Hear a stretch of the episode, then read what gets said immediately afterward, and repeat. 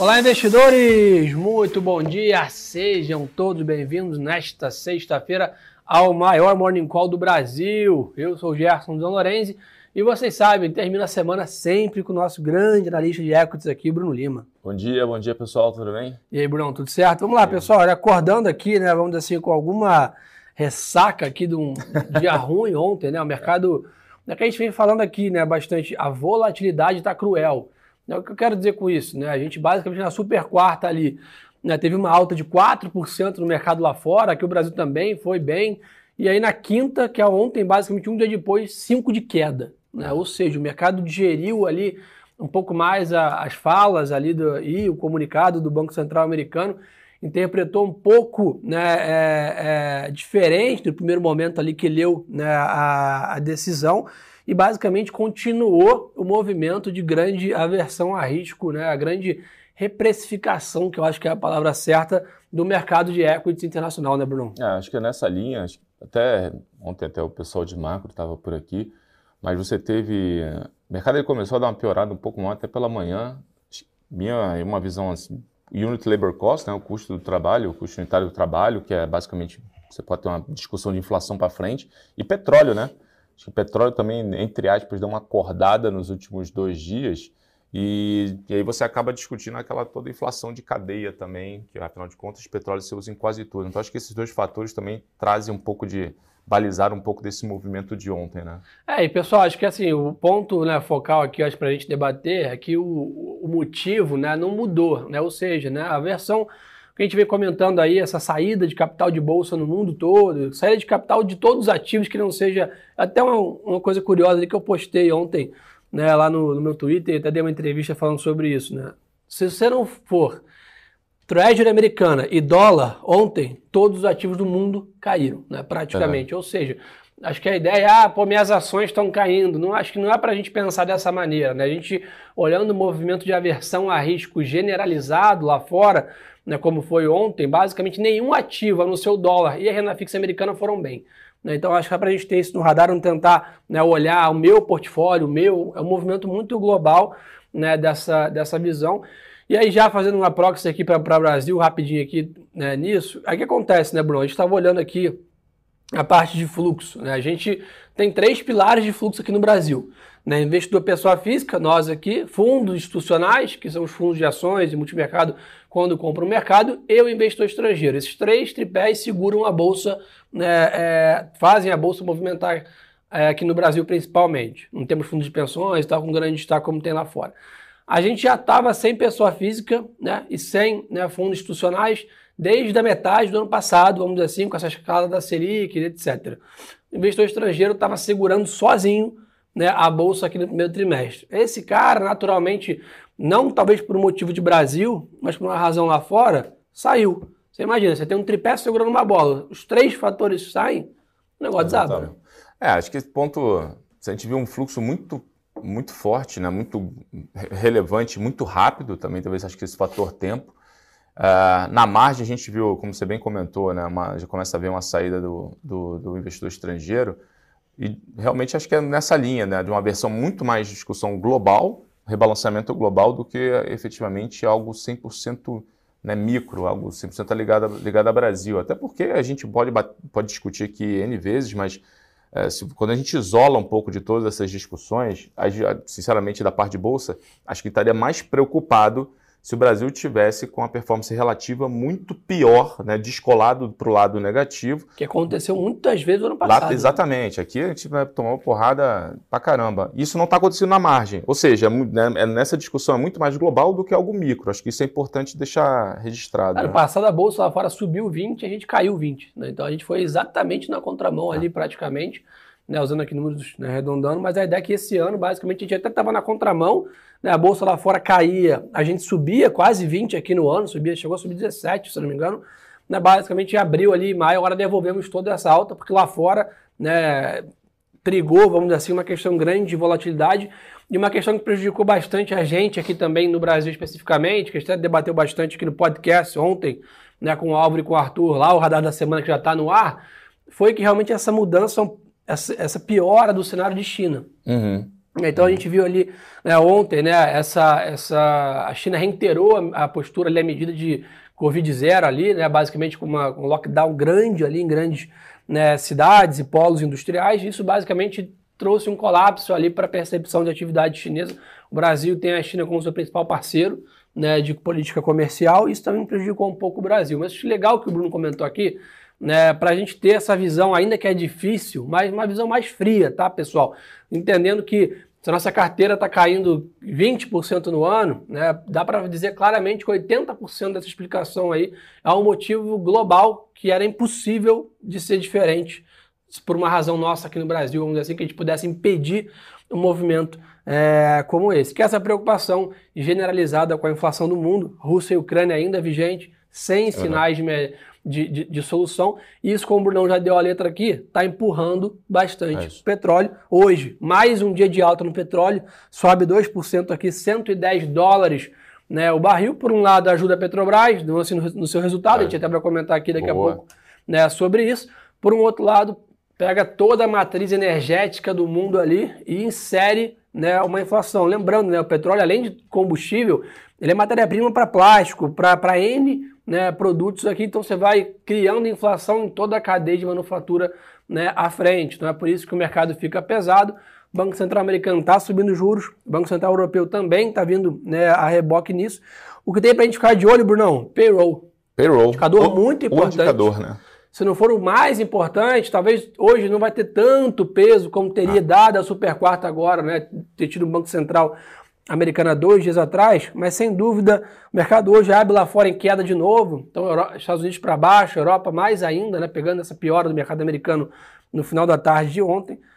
As esperanças voltam todas para o payroll, talvez algum dado ali que anime né, um pouco o mercado. 9 e meia né, da manhã sai o payroll, expectativa aqui né, de criação de 380 mil novas vagas. É, acho que esse é o principal, sem dúvida alguma, o principal dado da, é, do dia.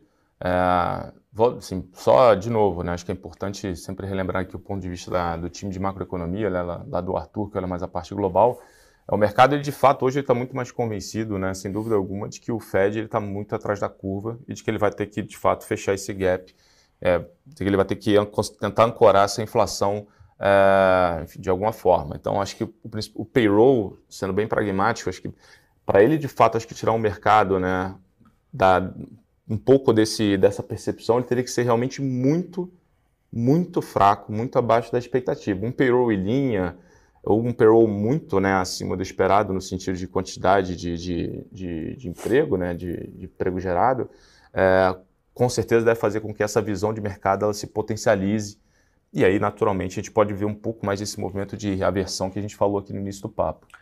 Bom, então, turma, acho que assim, para a gente imaginar uma retomada, até né, aproveitando aqui a pergunta da galera já aqui, né, como que a gente imaginaria o, o drive, né, o que poderia drivar, vamos dizer assim, essa, uma retomada do mercado, uma, uma, vamos dizer assim, uma pausa nessa tendência de queda que está clara no mercado internacional?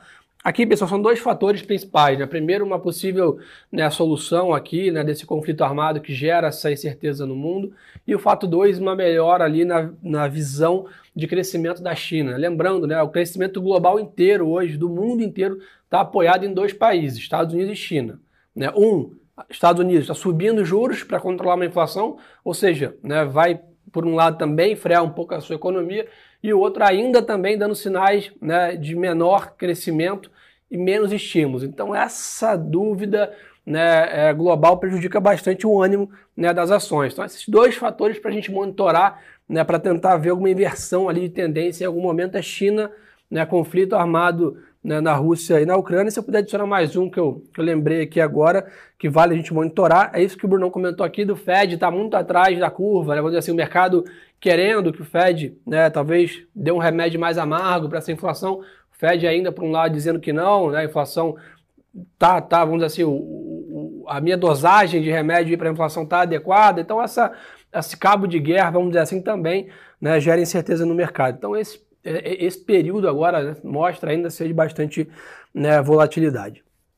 10 anos americano, rompe aí o 3%, né, então 3,10 já, é, a Treasury de 10 anos aí, renda fixa americana, ou seja, o que a gente vem falando. O dólar está até estável hoje, tá, pessoal? O dólar sem grandes movimentos no mercado internacional, desses Y não se mexe.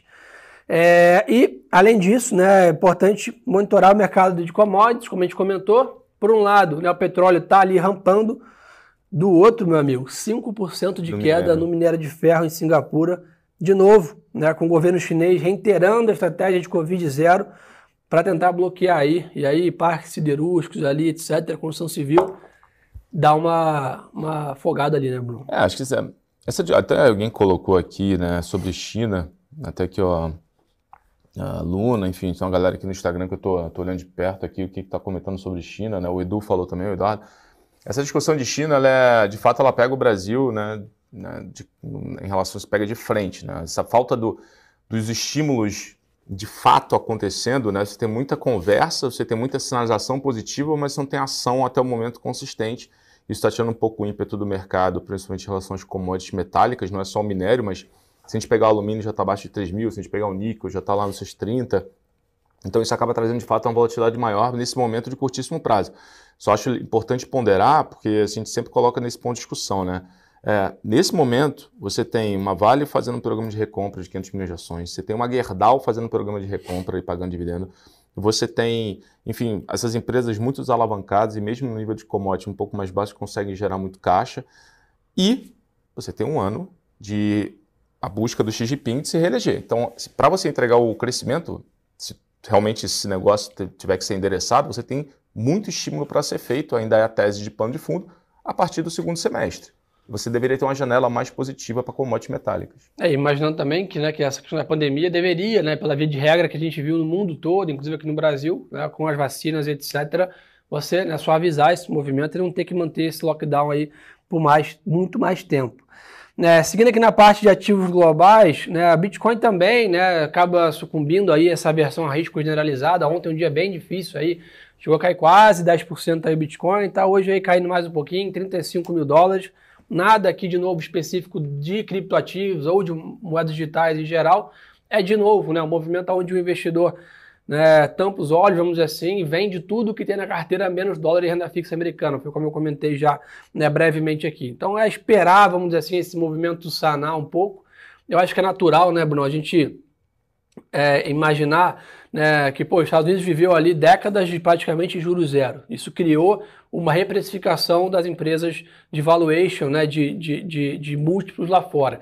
Naturalmente agora, né, essa retomada de um juros lá fora de talvez 3, 4, 5 né, por cento ao ano, vai reprecificar, já está reprecificando né, esses valuations aqui, dado que agora né, o, o risk-free rate, ele, a taxa de livre de risco ali nos né, é, valuations, ficou mais caro, vai descontar bem mais né, o fluxo de caixa, né, vamos dizer assim. Então, não teria como ser diferente e até saudável que, de certa forma, esse movimento está acontecendo. Se a gente tivesse com o Fed subindo juros e as empresas ainda esticando valuation, aí era despreocupado de talvez estar tá aparecendo uma bolha. Né? Ah, sem dúvida. Acho que esse seria, é, seria o mercado com essa visão é, de continuidade, né? A gente tem, como o Gerson bem comentou, né? Juro baixo muito tempo, você cria um problema que é a, a a, alocação de capital mal feita, né? Você acaba é sendo empurrado para tomar risco, né? Você, no sentido investidor, obviamente, né? não todos, mas você tem uma parte importante que acaba sendo ali a, empurrado naturalmente para buscar mais risco, dado que você precisa buscar uma rentabilidade, porque você está vendo o mundo zero. Acho que o principal ponto daqui, daqui para frente para a gente olhar, sem dúvida alguma, é o juro real americano, né? que tem sido, de fato, o principal termômetro para catalisar esse movimento de aversão ao risco global. O Arthur bate muito nessa tecla. A gente viveu até pouco tempo o risco, é, taxa de juro real nos Estados Unidos de menos 1,5%. Esse negócio agora próximo a zero, talvez levemente positivo. Acho que esse é o principal número que todo mundo tem que estar de olho daqui para frente. Obviamente, inflação também, tudo isso, mas aonde deságua a discussão da alocação de capital é aí. E sem dúvida alguma, assim, é conjuntural. A gente viveu isso em outros momentos do tempo, uns momentos um pouco mais longos, outros mais curtos, mas a gente já viveu isso anteriormente. Tem que pensar em visão prospectiva e, de fato, teses boas, né? Boa.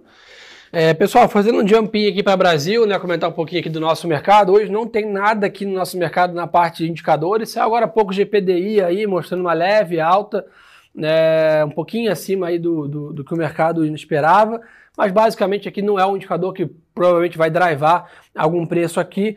O que chama atenção aqui nosso, sem dúvida, né, Bruno? Temporada de balanço, né? Bem carregada ontem, né? E hoje de manhã aqui uma bateria grande de balanço, praticamente impossível comentar todos, mas sem dúvida aí aproveitar que o Brunão está aqui para comentar o balanço né, da Petro. Acabou surpreendendo, deu um dividendo né, ontem à noite. Sem dúvida. Esse é um, vamos lá, acho que, tá, acho que é bom falar sobre isso, até para a gente separar, pessoal, um pouco das discussões do que, que é plano de fundo global e do que, que é plano de fundo micro. Né? Tá, boa. É, acho, que vale, acho que vale falar assim, por causa da Petro é emblemático, óbvio, pagou, a gente tinha uma estimativa de um dividendo, dividend yield de uns 7% nesse TRI, veio 12%, é, antecipou alguns recebíveis né, de venda de alguns ativos já, já para agora.